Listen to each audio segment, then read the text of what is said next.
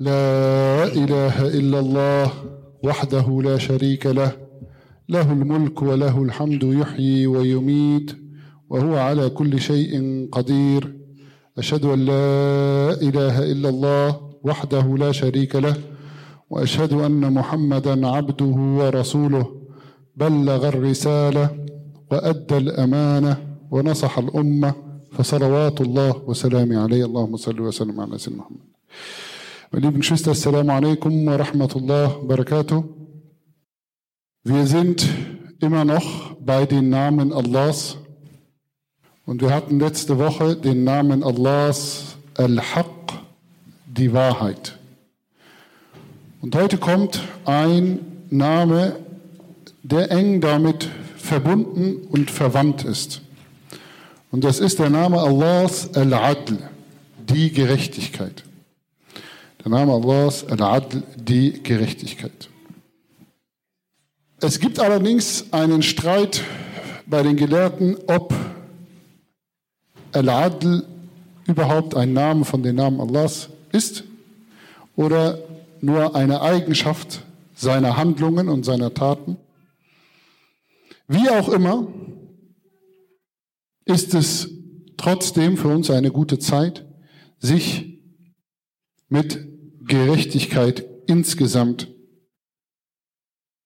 auseinanderzusetzen. So oder so sind, ist Allah der Gerechteste und ist, sind die Handlungen Allahs immer gerecht, denn der Koran sagt, وَوَضَعُ الْمَوَازِينَ الْقِسْطَ لِيَوْمِ الْقِيَامَةِ فَلَا تُظْلَمُ نَفْسٌ شَيْئًا Und wir werden die Waagschalen der Gerechtigkeit oder auch der Wahrheit am Tag des jüngsten Gerichtes aufstellen und so wird keiner Seele Unrecht oder wird keiner Seele irgendein Unrecht getan.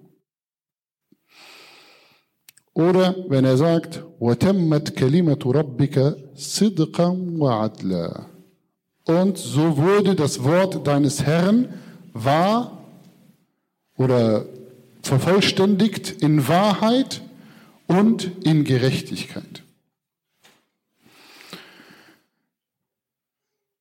Bevor wir weitergehen, was ist Gerechtigkeit überhaupt? Das ist eine, es hat unterschiedliche Bedeutungsnuancen.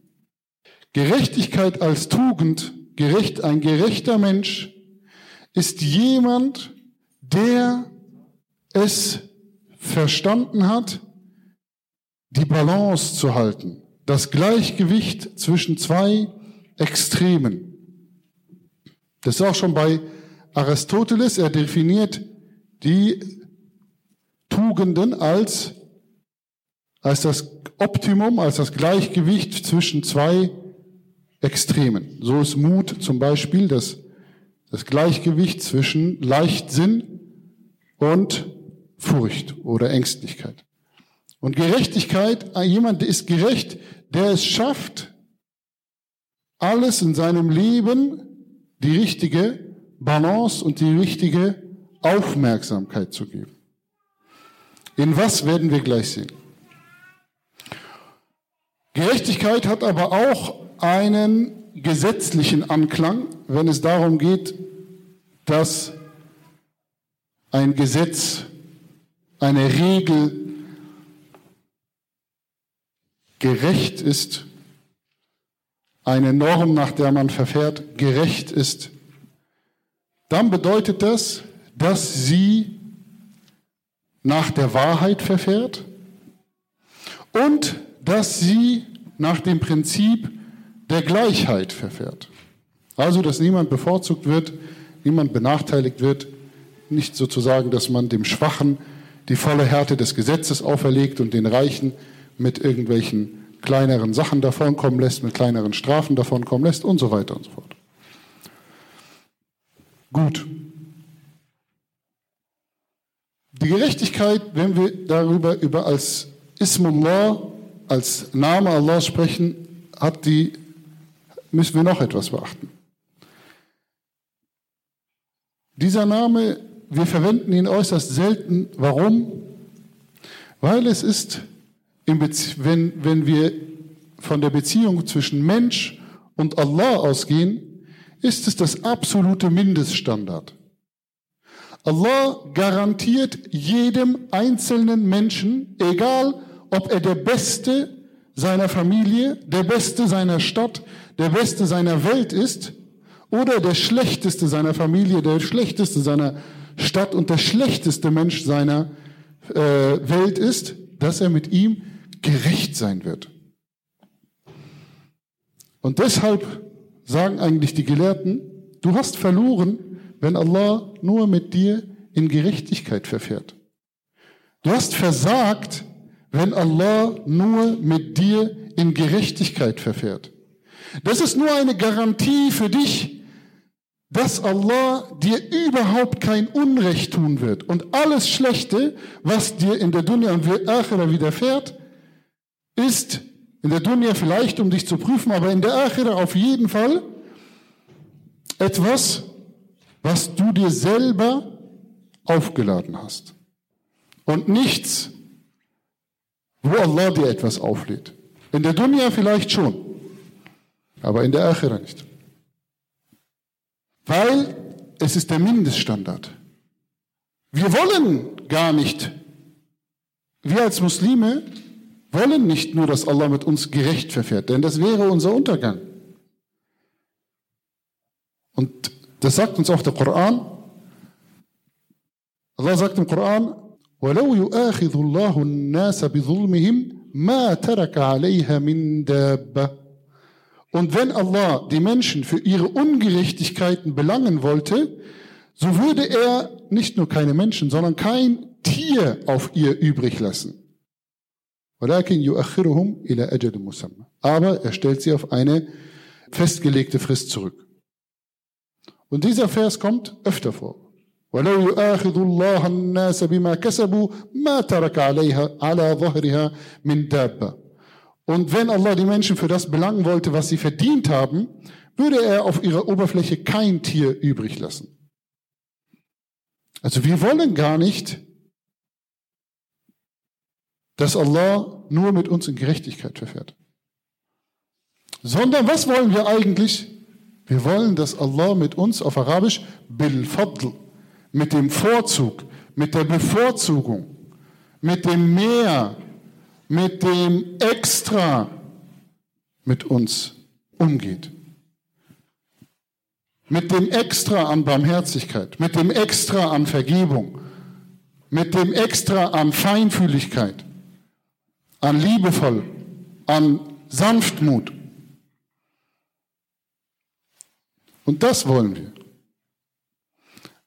Aber wenn wir das von Allah wollen, wir wollen mehr als die Gerechtigkeit. Wir wollen mehr als uns zusteht. Und Allah sagt, ich gebe euch mehr als uns zusteht. Kein Problem. Dann ist es umso dringender, dass die Gerechtigkeit in der Dimension zwischen Mensch und Mensch eingehalten wird. Denn was wir von Allah wollen, ist nicht Gerechtigkeit, wir wollen mehr. Und dann sind wir noch nicht mal bereit, die Gerechtigkeit gegenüber Menschen, unseren Mitmenschen, unseren Vätern, unseren Müttern, unseren Kindern, ob sie es verdient haben oder nicht verdient haben, dann ver verspricht er uns gewaltigen Lohn, aber er verlangt von uns, äh, er verlangt von uns Gerechtigkeit.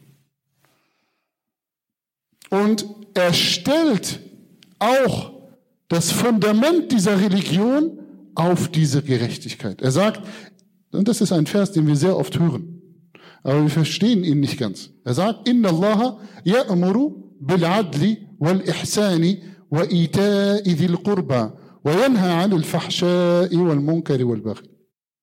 Ya'idhukum la'allakum tadhakkarun. Wahrlich, Allah gebietet die Gerechtigkeit das Beste zu tun und freigebig mit den Verwandten zu sein. Nicht nur mit Geld, sondern auch mit Zeit, mit Aufmerksamkeit und so weiter. Ita idil Qurba kann alles heißen. Und er verbietet Abscheulichkeit, das was Al-Fahsha, Abscheulichkeit. Al-Munkar ist das, was alle Menschen sagen, oh, das ist widerlich, das geht nicht, das ist schlecht. Al-Munkar. Al-Baghi ist die Gewalttätigkeit oder die Maßlosigkeit. Er gibt euch oder er ermahnt euch, auf das ihr euch erinnert. Meine lieben Geschwister, dieser Vers ist nicht nur für uns nochmal eine wichtige Erinnerung, sondern auch für die gesamte islamische Religion wirft sie ein Schlaglicht, wie man sie zu interpretieren hat. Wenn eine Interpretation des Islam dazu führt, dass sie ungerecht ist, dass sie von den Menschen als etwas Schlechtes angesehen wird, oder wenn sie dazu führt, dass wir unseren eigenen Familien auseinanderbrechen und ihnen schaden, dann heißt das per Definition, es ist eine falsche Interpretation. Denn Allah sagt uns hier das Ergebnis von Inna Allah ya'muru. Alles, was Allah befiehlt, ist die Gerechtigkeit und so weiter und so fort. Das heißt, wenn es ungerecht ist, dann ist es nicht das, was Allah befiehlt. Und selbst wenn man dann irgendwelche Ayat oder Ahadithe oder sonst irgendwas hat, mit dem man seine Sichtweise, dann hast du trotzdem irgendetwas falsch verstanden. Liebe Geschwister, der Prophet sallam, lehrt uns, dass es am Tage des Jum'as, am Tage des Freitags, eine Stunde gibt, in dem Allah alle Duas beantwortet. So bitten wir Allah um Vergebung. Vielleicht treffen wir mit unserem Dua genau diese Stunde.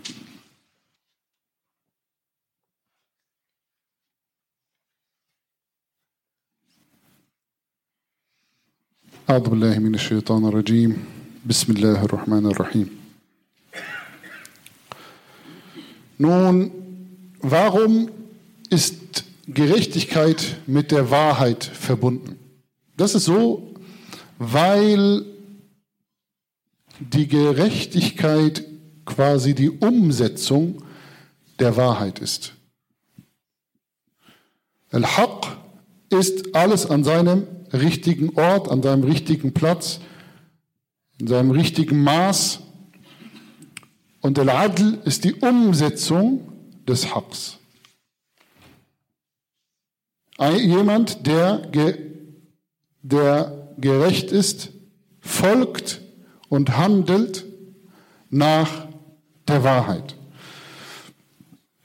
Im Sinne von die Wahrheit als als die Ordnung, als das Richtige, als das Korrekte.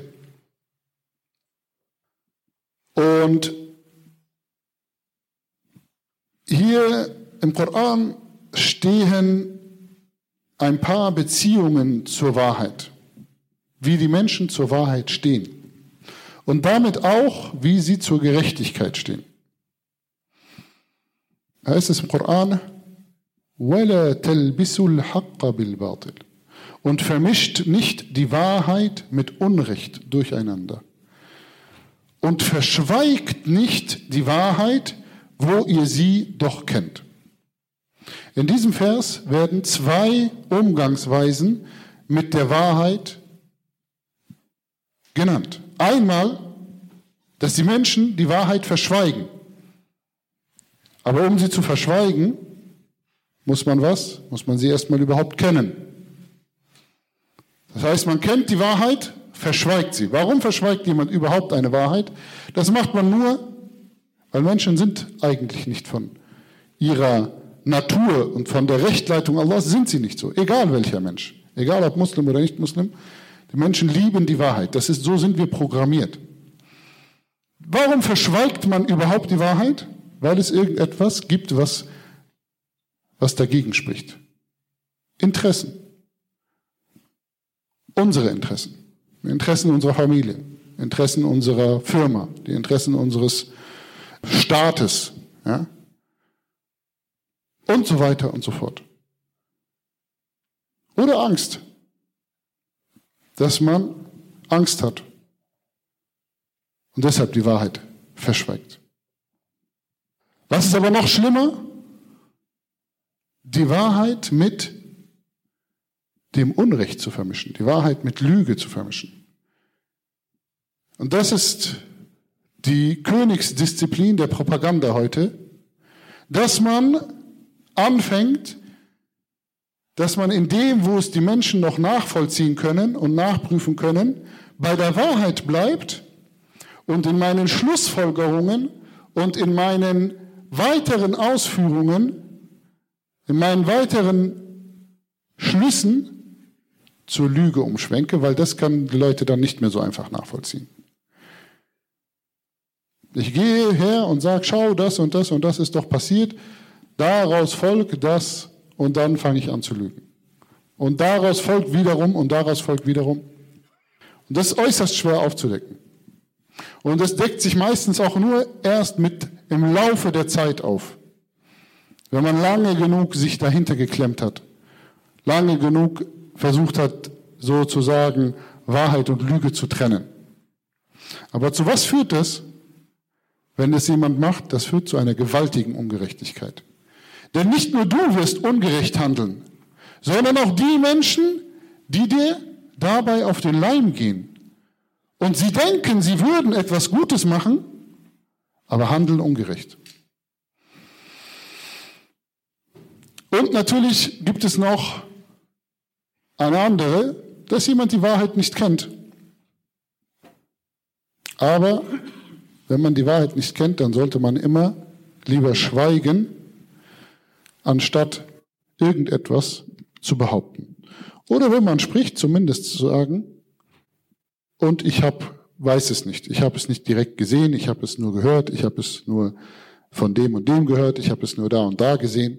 Also seine Aussage am Ende einschränken und sagen, das ist nicht etwas, was ich mit eigenen Augen gesehen, gehört und so weiter.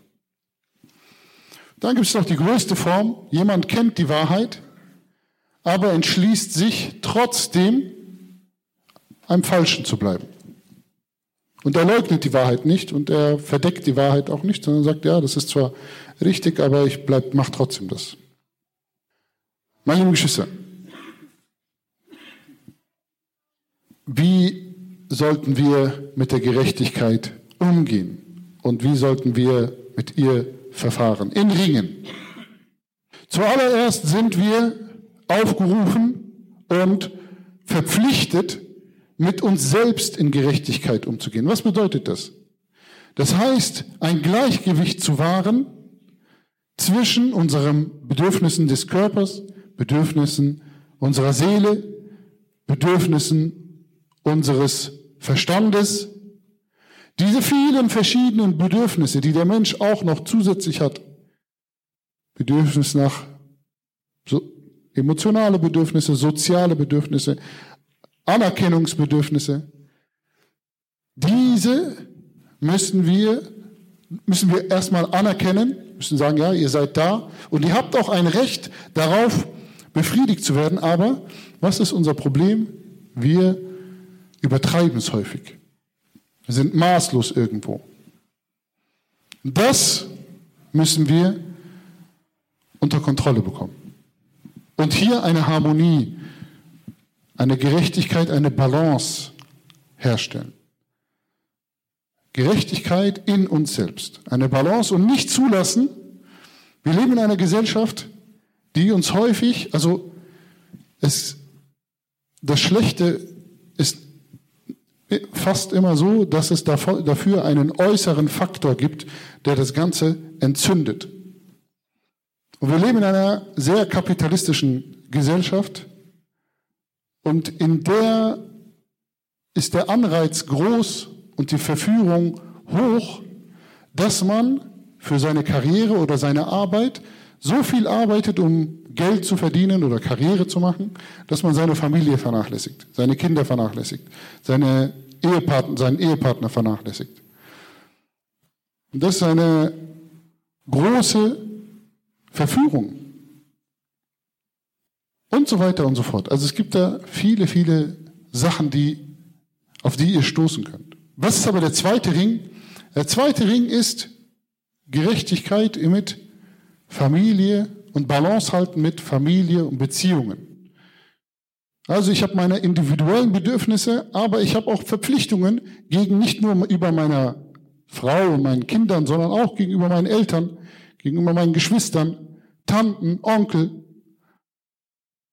Und die niedrigste Verpflichtung ist, dass ich mich regelmäßig bei ihnen melde und mich erkundige, wie geht's euch und ab und zu mal besuche und so einen Silla, eine Verbindung mit ihnen aufrechterhalte. Diese Balance ebenfalls halten. Dann Gerechtigkeit in meiner Arbeit und meiner Karriere. Also weder soll ich meine Arbeit vernachlässigen, noch soll ich mich aber übermäßig hineinstürzen. Ich soll aber auch nicht meine Arbeit betrügen und, keine Ahnung, drei Stunden im Internet surfen und meine Arbeit vernachlässigen und sagen, wenn immer jemand kommt, kannst du das erledigen. Nein, nein, ich bin schon voll und keine Ahnung was. Gerechtigkeit. Und wer darüber hinaus noch Fähigkeiten und Kraft und Energie hat, weil Allah ihm gegeben hat, weil Allah ihm Reichtum gegeben hat, weil Allah ihm Gesundheit gegeben hat, weil Allah ihm Stärke gegeben hat, physisch und psychisch, der soll sich auch für seine, über seine große Familie hinaus einsetzen, für die Gemeinschaft, für die Gesellschaft. Und umgekehrt genau dasselbe gilt es, Widerstand gegen das Böse zu leisten. Natürlich, und das sind natürlich jetzt, muss man sagen, je nachdem, wie man es vermag. Der Prophet sagt, man soll Widerstand gegen das Böse leisten. Wer es kann, soll er dagegen physisch arbeiten, mit der Hand das ändern. Wenn er es nicht vermag, dann soll er dagegen ansprechen. Und wenn er das auch nicht vermag, so soll er wenigstens immer in seinem Herzen das Bewusstsein haben, dass das falsch ist Dass man das ändern muss. Und unser Motto soll am Ende sein, es gibt einen sehr schönen Vers, der das Ganze zusammenfasst und uns sagt, Ja, ayyuhalladhina amanu, كونوا قوامين بالقسط شهداء لله ولو على أنفسكم أو الوالدين والأقربين إن يكن غنيا أو فقيرا فالله أولى بهما فلا تتبعوا الهوى أن تعدلوا oder ihr glaubt, seid auf der Hut bei der Wahrnehmung der Gerechtigkeit und seid Zeugen für Allah, auch dann, wenn es gegen euch selbst oder gegen Eltern und Verwandte geht. Ob der Reine reich oder arm ist, so ist Allah beiden näher. Darum folgt nicht der persönlichen Neigung, auf dass ihr gerecht handeln könnt. Bis dahin, inshallah, bis zum Ende des äh, Verses. Liebe Geschwister, möge Allah ihm barmherzig sein, möge Allah sein Grab zu einem Garten der Gärten des Paradieses machen, möge Allah ihm all seine Sünden und Fehler verzeihen, möge Allah ihn reinwaschen, möge Allah ihm die richtigen Antworten bei der Befragung durch die Engel eingeben Möge Allah ihm weiter Nachrichten von seiner Familie geben, die guten Nachrichten. Möge Allah ihn waschen und reinigen und zu sich in Gnade und Barmherzigkeit holen. Möge Allah ihn mit seiner Familie dereinst wieder im Paradies vereinen. Möge Allah seiner Familie Standhaftigkeit und Geduld geben. Möge Allah seiner Familie helfen, mit diesem Verlust klarzukommen. O Allah, sei mit uns allen barmherzig O Allah, hilf uns, dass wir der Gerechtigkeit, dass wir bei der Gerechtigkeit bleiben, dass wir gerecht mit uns selber sind, gerecht mit unseren Angehörigen, gerecht mit unseren Familien, gerecht mit unseren Kollegen und gerecht mit allen anderen Menschen. O Allah, hilf uns, dass wir diesen Mindeststandard einhalten. O Allah, gehe du mit uns aber im Vorzug um, sei mit uns barmherzig, sei mit uns vergebend, lösche alle unsere Missetaten aus, komme auf uns zu. O Allah, nimm uns bei unserer Hand und zieh uns zu dir hinüber. O Allah, mache uns das Gebet und das Fasten und das Reinigen unserer Herzen leicht und schön und hilf uns, dass wir das Böse als Böses sehen und hilf uns, dass wir dagegen eine Abneigung entwickeln und hilf uns, dass wir davon ablassen وآخر دعوانا أن الحمد لله رب العالمين وصل اللهم على سيدنا محمد وعلى آله وصحبه وسلم تسليما أقم الصلاة إن الصلاة تنهى عن الفحشاء والمنكر ولذكر الله أكبر. والله يعلم ما تصنعون.